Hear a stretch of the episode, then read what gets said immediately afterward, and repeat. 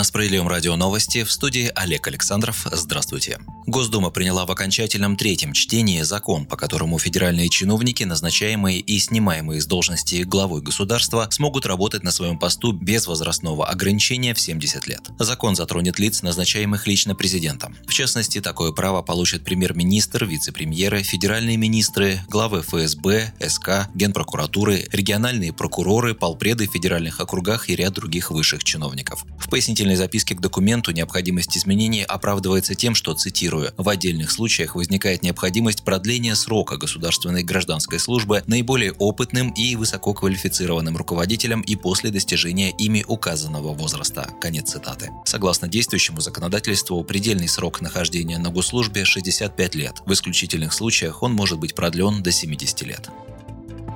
В Госдуме рекомендовали отклонить инициативы СССР о поддержке семей с детьми и об отмене единого госэкзамена. Глава «Справедливой России» Сергей Миронов напомнил о том, что идея о поддержке семей с детьми родилась и была реализована в 2018 году по инициативе Владимира Путина. Тогда была норма, которая действовала до 1 января 2020 года, по которой, если в семье доход на одного человека был меньше полутора прожиточных минимумов субъекта федерации, то такая семья получала право на выплату на ребенка. Эти выплаты шли до достижения ребенка ребенком возраста полутора лет. После 1 января 2020 года норма законодательно увеличилась до двух прожиточных минимумов, и выплата на ребенка производится до трех лет. Справедливая Россия предлагает пойти еще дальше – начислять выплаты на детей, если на каждого члена семьи приходится до трех прожиточных минимумов. Как пояснил Сергей Миронов, если власть хочет бороться с бедностью, то это будет конкретным шагом в данном направлении. Он заметил, что сегодня рождение ребенка ведет к двукратному уменьшению доходов в семье. Расходы возрастают, а доходы доходов не прибавляется. Как подчеркнул Сергей Миронов, профильный комитет рекомендовал данную законодательную инициативу к отклонению, равно как и законопроект об отмене ЕГЭ и возвращении обычных выпускных экзаменов.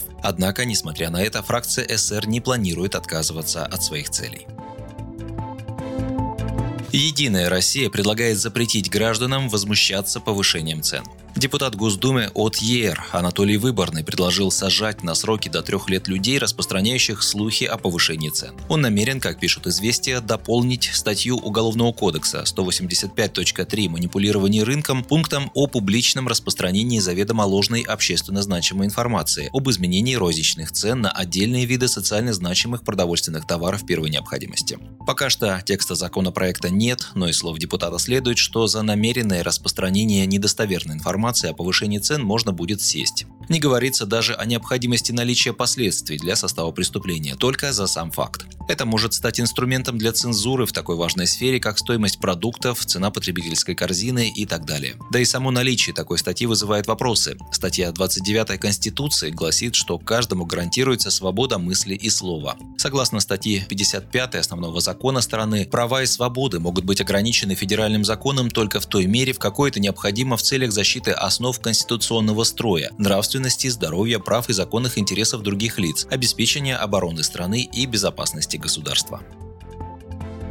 В отличие от таких странных, мягко говоря, инициатив партии и большинства, лидер думской фракции «Справедливая Россия» Сергей Миронов призвал бороться с продовольственной инфляцией, а не пытаться ее скрыть. Перед нами очередная попытка партии власти как-то повлиять на зеркало с целью подправить неприглядное изображение, считает парламентарий. По его словам, социалисты неоднократно предлагали программу мер по обузданию продовольственной инфляции, среди которых поддержка сельхозпроизводителей, прекращение политики, девальвации рубля, борьба с перекупщиками. Наши коллеги нашли куда более простой простой и быстрый способ решения проблемы – замолчать ее. Для этого достаточно сделать уголовным преступлением любой опрос на тему цен и вообще любую информацию об этом, кроме сводки Росстата. Только люди все равно ходят за продуктами, они смотрят на ценники не через розовые очки и все чаще задаются вопросами, на которые «Единая Россия» не в состоянии ответить, заключил Сергей Миронов.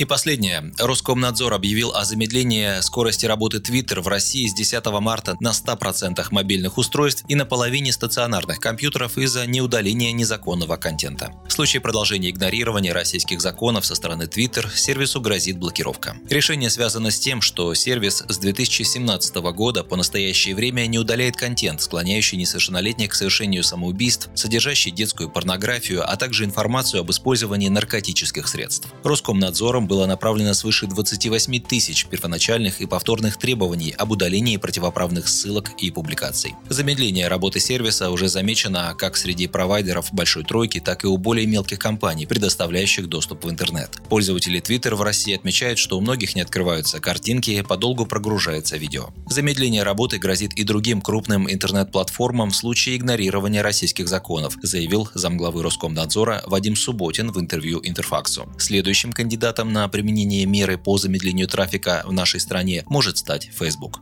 Вы слушали новости на Справедливом радио. Оставайтесь с нами, будьте в курсе событий.